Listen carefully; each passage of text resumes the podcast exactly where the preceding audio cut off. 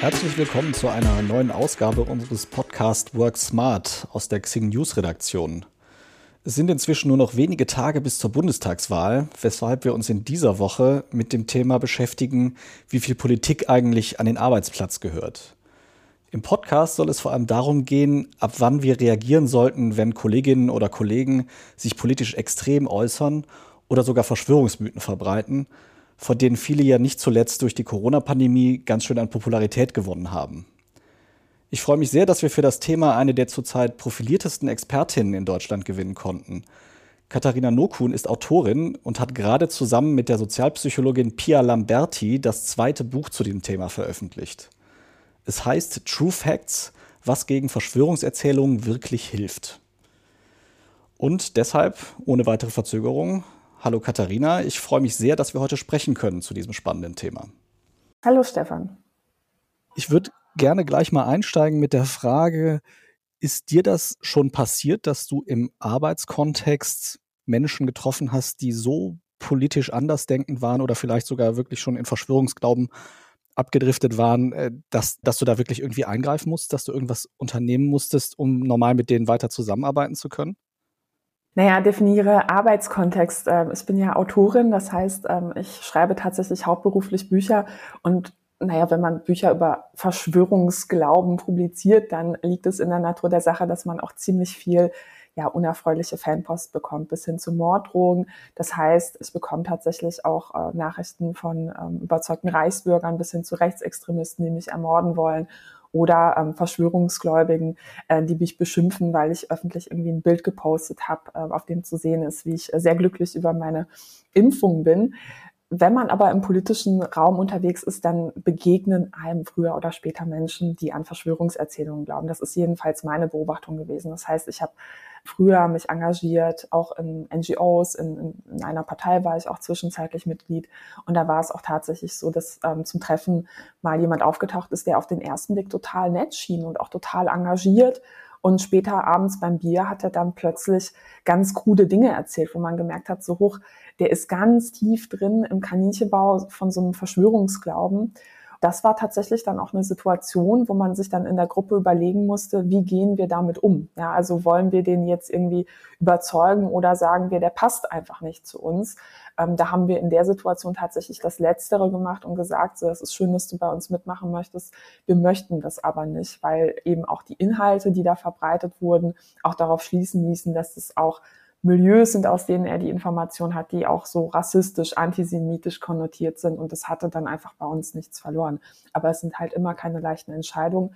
Und natürlich hat man auch ähm, Fälle, wo man mit Menschen spricht, bei denen man denkt, so ja, die verbreiten jetzt komisches Zeug, aber die sind noch nicht so ganz überzeugt. Ne? Und da macht es tatsächlich ähm, sehr viel zu, Sinn zu sprechen, Argumente auszutauschen. Ich hatte tatsächlich auch schon mal Erfolgserlebnisse, wo Menschen beispielsweise zwar zu Beginn der Pandemie eine Gruppe Jugendlicher in der U-Bahn, die haben da über Bill Gates und Chips geredet und da habe ich direkt meine Kopfhörer abgenommen, bin zu denen hin und gesagt, so Jungs, sorry, aber damit kenne ich mich ziemlich gut aus habe denen so die Details von diversen Impfkampagnen der Bill und Melinda Gates Stiftung erzählt, ähm, so erklärt, woher wahrscheinlich dieses, dieser Mythos mit dem Chip kommt, was technisch möglich ist mit Chips und was nicht.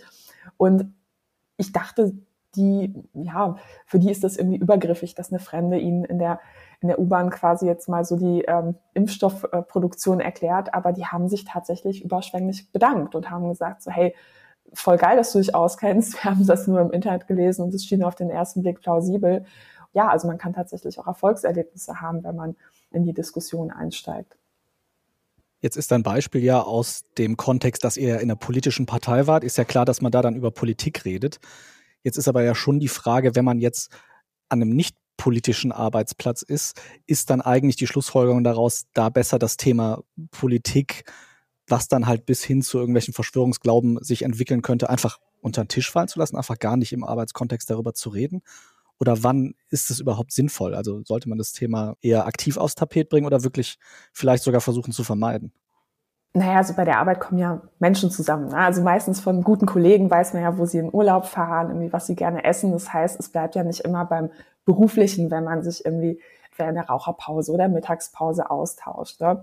Und von daher ist es auch nicht unwahrscheinlich, dass jemand, der an Verschwörungserzählungen glaubt, das dann in solchen, ja, halb privaten, halb beruflichen Räumen oder sogar im beruflichen Chat dann früher oder später verbreitet. Wir wissen, dass bei Anhängern von Verschwörungserzählungen häufig ein sehr starker Bekehrungsdruck auftritt. Das heißt, diese Menschen sind sehr stark davon überzeugt, sie haben jetzt eine verborgene Wahrheit gefunden und wollen das eben auch quasi verkünden. Ja, und da kann es eben auch passieren, dass Menschen dann auch ja, rote Linien überschreiten und dann beispielsweise im Firmenchat ähm, so etwas verbreiten oder eben auch ähm, ein Vorgesetzter, der beispielsweise ähm, in einer größeren Runde oder auch zu Auszubildenden verschwörungsideologische Geschichten preisgibt und das ja auch für die, für die Mitarbeitenden dann auch eine extrem schwierige Situation ist, weil das schränkt natürlich irgendwo die Arbeit ein, gerade zu Beginn der Pandemie, äh, wenn man selber noch verunsichert ist und dann wird man eben auch auf Arbeitskanälen plötzlich mit unglaublich angstmachenden, verunsichernden Nachrichten bombardiert quasi ähm, oder zumindest konfrontiert. Hinzu kommt natürlich, dass man sich auch klar machen muss, dass teilweise auch rechtsextreme antisemitische Akteure da gerade auch eine ganze Menge Falschmeldungen verbreiten. Und in dem Moment, wo man eben auch Inhalte von solchen Plattformen dann weiter verbreitet, ja, also bietet man da eben auch natürlich auch eine Plattform für antisemitische und rassistische Inhalte ne, oder gibt die be bewusste Unbewusstheit wieder. Und das ist natürlich etwas, wo, wo ganz klar eine rote Linie gezogen werden muss. Gleiches gilt natürlich für ähm, Mitarbeitende, die sich offensichtlich nicht an Maßnahmen halten wollen. Ja, also je nachdem, wie die ähm, Situation im Berufsumfeld ist, ob man jetzt im Homeoffice arbeitet oder im Büro, ist das natürlich anders. Aber man stellt sich mal vor, man muss ins Büro, zumindest an ein, zwei Tagen die Woche, hat aber vielleicht jemanden in der Familie, der selbst Risikopatient ist oder man ist selbst Risikopatient. Ja, dann ist es natürlich auch eine ganz andere Bedrohungssituation, wenn ich weiß, ich habe jemanden in äh, meinem Arbeitsumfeld, der hält sich nicht an Maßnahmen, selbst die, die vorgeschrieben sind vom Arbeitgeber und äh, gleichzeitig versucht er noch vielleicht andere zu animieren, sich ebenfalls nicht daran zu halten. Also das sind Punkte, wo ich schon denke, dass der, sag ich mal, der gute Betriebsfrieden da irgendwo gefährdet ist, weil einzelne Menschen ähm, sich dann eben auch an der, auf der Arbeit dann plötzlich nicht mehr wohlfühlen. Und von daher würde ich stark dafür plädieren, möglichst früh bei so etwas einzugreifen, wenn jemand Verschwörungserzählungen verbreitet, weil ein frühes Reagieren meistens viel einfacher und viel unkomplizierter ist, als lange zu warten. Also ich vergleiche das immer gerne mit so einem Weg in den Kaninchenbau, bei dem sich Leute über Wochen und Monate hinweg immer tiefer eingraben und immer fester überzeugt sind. Wenn sie noch ganz an der Oberfläche sind, dann kann man die Hand reinstrecken und sagen, so guck mal, hier ist ein Faktencheck, schau dir ihn an und ich helfe dir, helf dir da wieder raus. Wenn jemand aber ganz viel Energie da rein investiert hat und sich sozusagen auch committed hat gegenüber anderen, ich glaube das jetzt auf jeden Fall, dann wird das unglaublich schwierig, den zu einem Umdenken zu bewegen. Und gerade bei ähm, Situationen, wo noch andere zuhören, ja, also beispielsweise irgendwie Cafeteria oder irgendwie abends nach der Arbeit wird noch ein bisschen äh, auf, auf ein Projekt angestoßen. Wenn da jemand Verschwörungserzählungen verbreitet, würde ich auch immer dazu raten, äh, Gegenrede zu betreiben. Und das muss nicht ein großes Streitgespräch sein. Das kann auch einfach nur der Kommentar sein, du, ähm, das hört sich extrem unseriös an oder die Quelle erscheint mir unseriös oder das ist falsch, da gibt es Faktenchecks zu oder der, der das verbreitet, ist einfach ein bekannter Verschwörungsideologe. In solchen Situationen geht es gar nicht so sehr darum, die Person, die das verbreitet, zu überzeugen. Das ist schwierig vor anderen Personen. Wir kennen alle das aus Talksendungen. Wer gibt da schon gerne zu, dass er falsch liegt?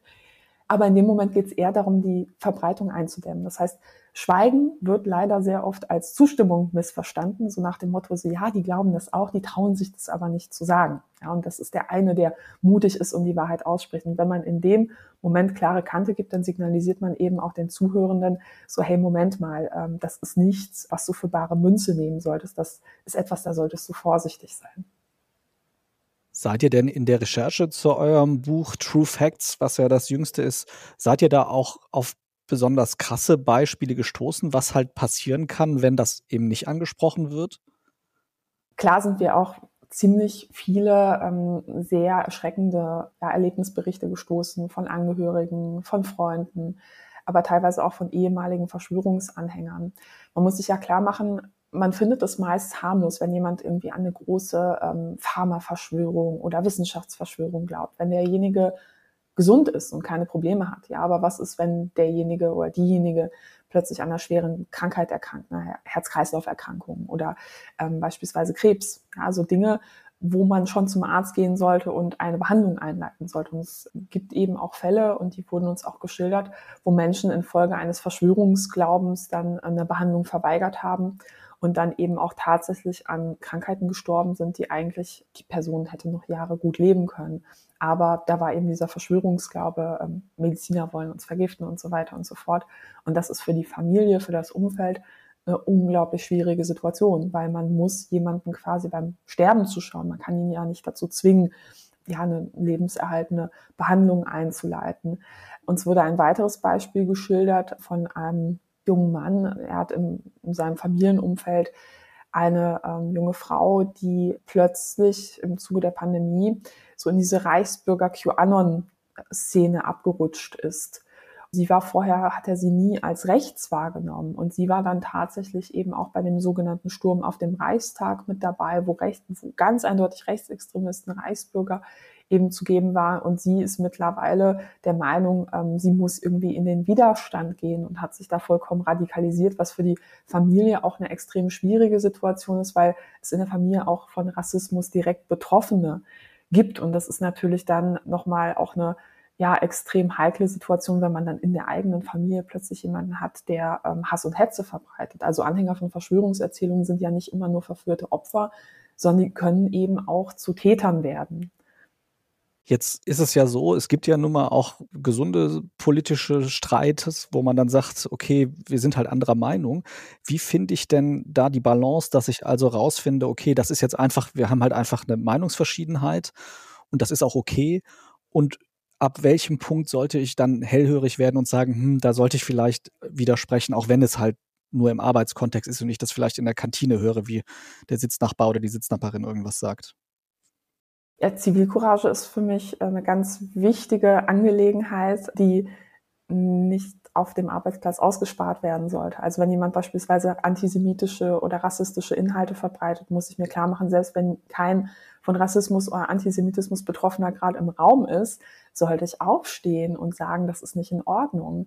Weil wenn man das so stehen lässt, dann ähm, wird damit ähm, so ein Verhalten normalisiert, weil derjenige mitbekommen hat, okay, beim letzten Mal hat auch niemand was gesagt, weil jemand hat sogar über meinen Witz gelacht. Das führt aber dazu, dass so ein Verhalten dann eben auch dazu führt, dass Menschen ähm, sich in der Firma nicht, nicht wohlfühlen, ja, oder ausgegrenzt werden, benachteiligt werden.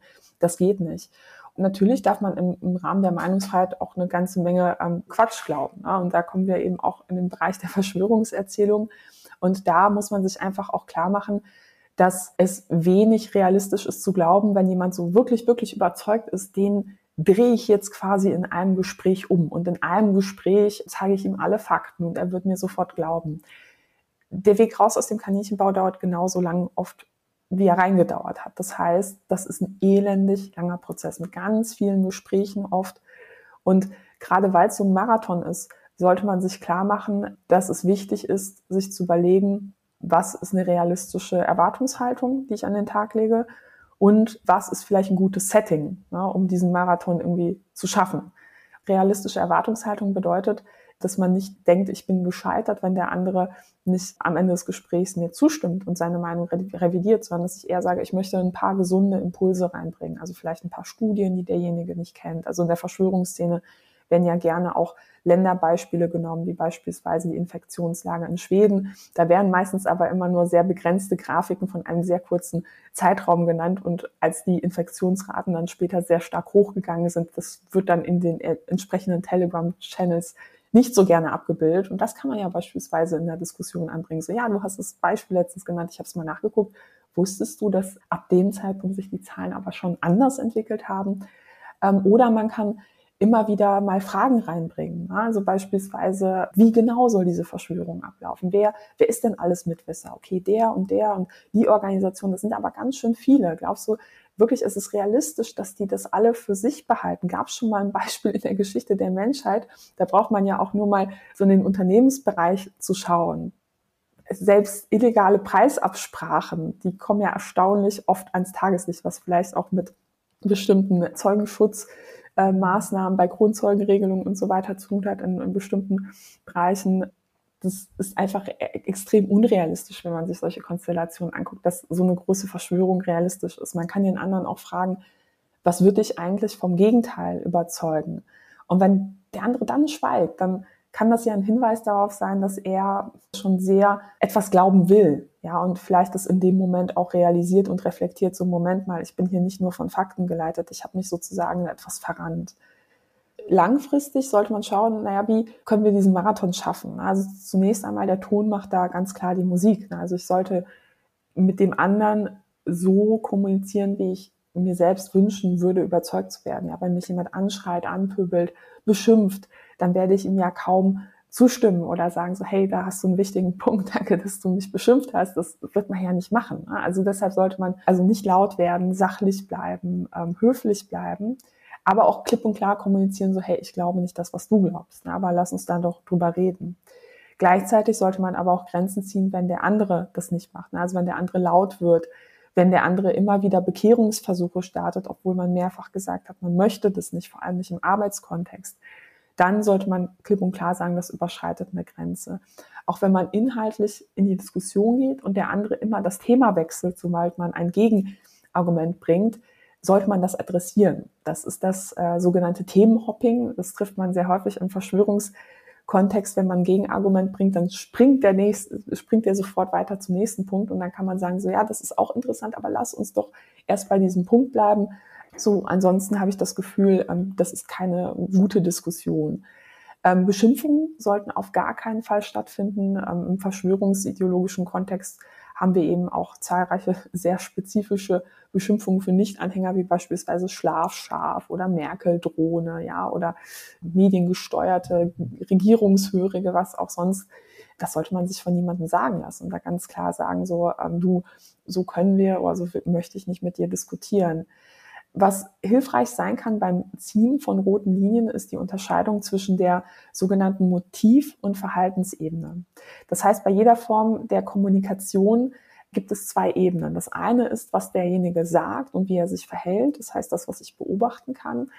Und darunter gibt es aber vielleicht noch ein Motiv, was darunter liegt, was derjenige nicht adressiert, ähm, was aber trotzdem da ist. Ne? Also beispielsweise derjenige möchte gesehen werden, er möchte Aufmerksamkeit bekommen, er macht sich Sorgen, er hat Angst.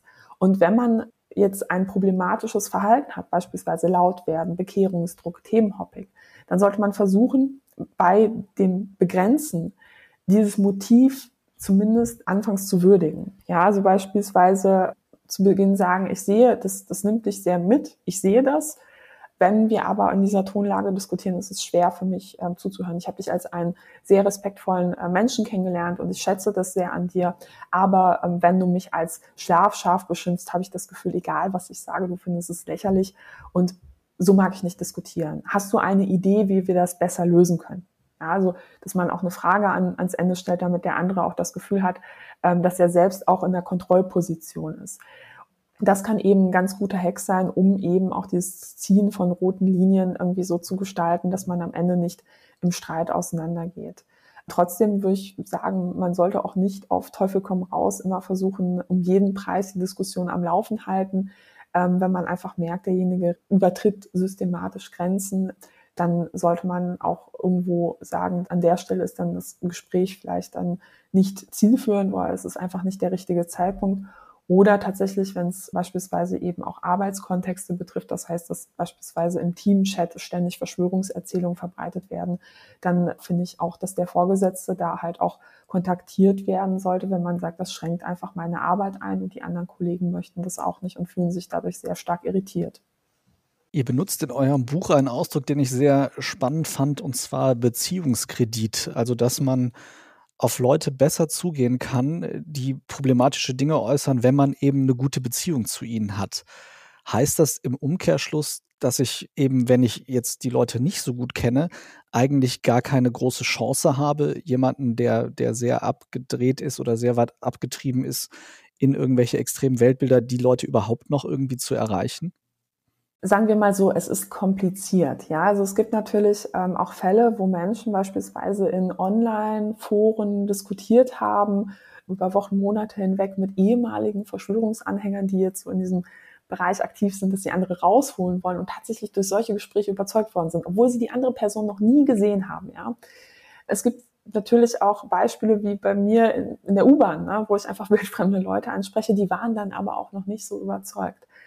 Und dieser Beziehungskredit meint tatsächlich, naja, wenn ich mit einer Person vielleicht über Jahre befreundet bin oder wir haben ein Verwandtschaftsverhältnis und verstehen uns auch gut, dann vertraut die andere Person mir. Ne? Man hat auch eine emotionale Bindung. Das heißt, selbst wenn man vielleicht auf sachlicher Ebene gerade einen Konflikt hat, dann haben wir doch ein Band, was uns verbindet, ja, was vielleicht auch eine Brücke darstellen kann, um in schwierigen Situationen da halt noch ein paar Fakten rübertragen zu können.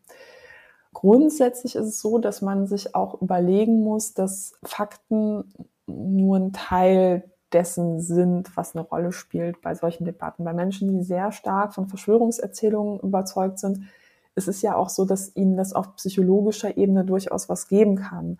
Untersuchungen zeigen, dass Menschen in Kontrollverlustsituationen eher dazu neigen, an Verschwörungserzählungen zu glauben, weil diese Geschichten geben ihnen die Illusion von Kontrolle. Also man hat quasi das Gefühl, ähm, man ist in einer chaotischen Situation, die überfordert einen. Und wenn man jetzt an so eine große Verschwörung glaubt, dann hat man zumindest das Gefühl, es gibt einen Plan, ich kenne ihn. Ja, und ich kann vielleicht auch die Bösewichte hinter dem Ganzen, was mir widerfährt, benennen. Und das hilft einigen Personen scheinbar, mit solchen ähm, Krisen umzugehen irgendwo.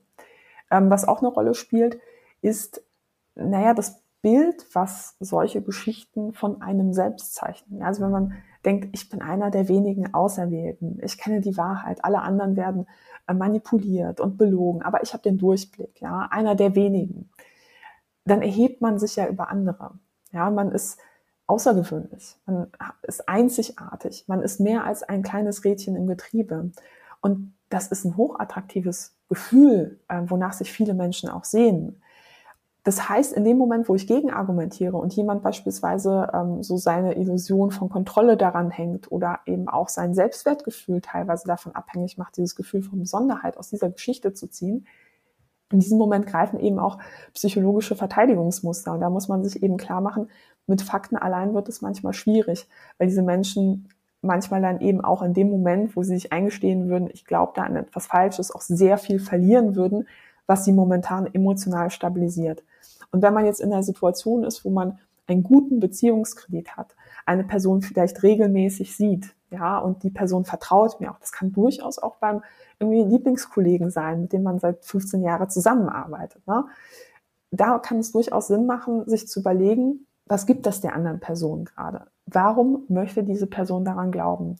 Und Sektenberatungsstellen, die eben auch Angehörige und Freunde in solchen Situationen beraten, raten eben tatsächlich dazu, wenn ich das Gefühl habe, der andere reagiert gar nicht mehr auf Fakten, sogar Fragen machen ihn aggressiv.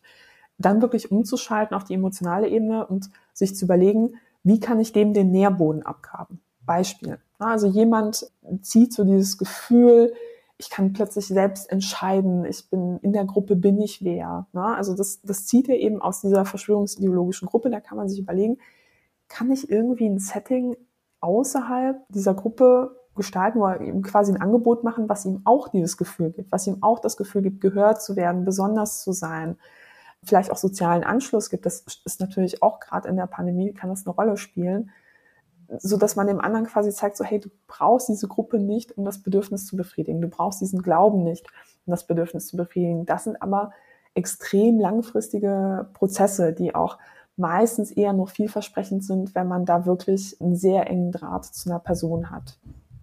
Ich versuche das nochmal so ein bisschen zusammenzufassen.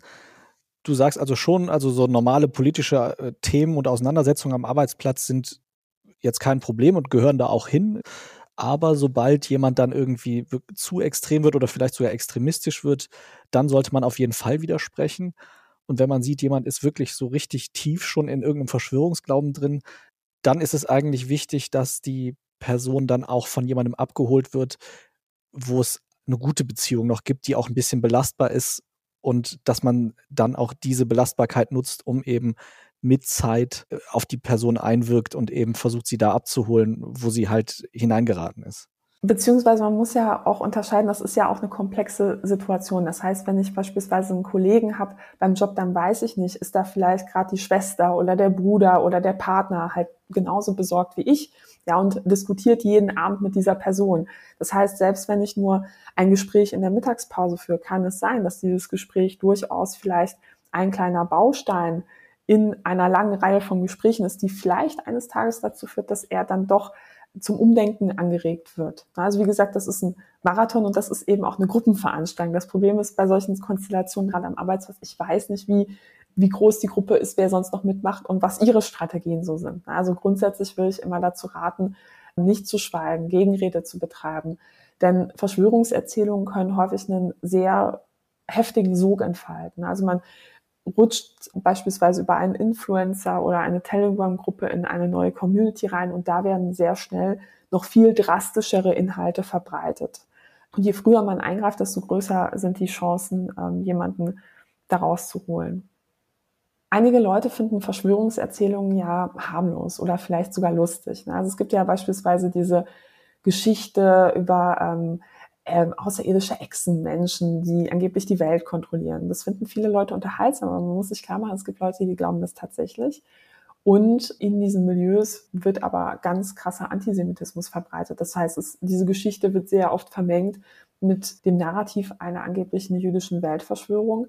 Man muss sich klar machen, dass wenn in solchen Gruppen verbreitet wird, beispielsweise Barack Obama ist eigentlich ein außerirdischer Echsenmensch, dann ist es nicht unterhaltsam, sondern das ist die maximale Entmenschlichung äh, wieder eigentlich stattfinden kann, indem man sagt, nee, ist kein Mensch, ist ein Echsenmensch und dann auch noch ein Bösartiger, der eine Verschwörung leitet. Solche Weltbilder ähm, haben eben das Potenzial oder die Gefahr, dass sie Menschen tatsächlich zu Gewalttaten inspirieren. Ja, also es ist eine Art Heldengeschichte, die man sich da erzählt. Ähm, wir ziehen aus, um die gefährliche Verschwörung irgendwie aufzudecken und zu bekämpfen. Und im großen Kampf gegen diese maximale Ungerechtigkeit findet man dann plötzlich auch Gewalt oder ähm, beispielsweise Attentate legitim. Von daher würde ich dazu raten, so etwas immer ernst zu nehmen, weil eben eine Verschwörungserzählung kann schnell zur nächsten führen und diese führt zur nächsten und zur nächsten. Ich finde an Verschwörungserzählungen mittlerweile nichts, nichts mehr zu lachen. Ja, ein äh, trauriges, aber wahrscheinlich wahres Schlusswort von dir. Vielen äh, lieben Dank auf jeden Fall. Äh, und ja, vielen Dank, dass du dir so viel Zeit genommen hast für uns. Ja, ich hoffe, wir können uns bald nochmal unterhalten und ja, von dir auf jeden Fall der Rat, Dinge lieber früher anzusprechen als zu spät. Katharina, ganz herzlichen Dank dir. Vielen Dank.